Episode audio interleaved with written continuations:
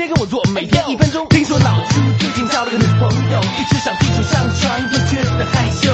要知道每个人都有生理需求，要深入发展，那得先找个理由。卿卿我我的时候，对头别下手，这种事可以靠动作试探，未必要开口。如果你的挑逗，妹子都没有拒绝，那么恭喜你还不赶紧转移地点，把妹子约在家里一起看电影，用笔记本来放屁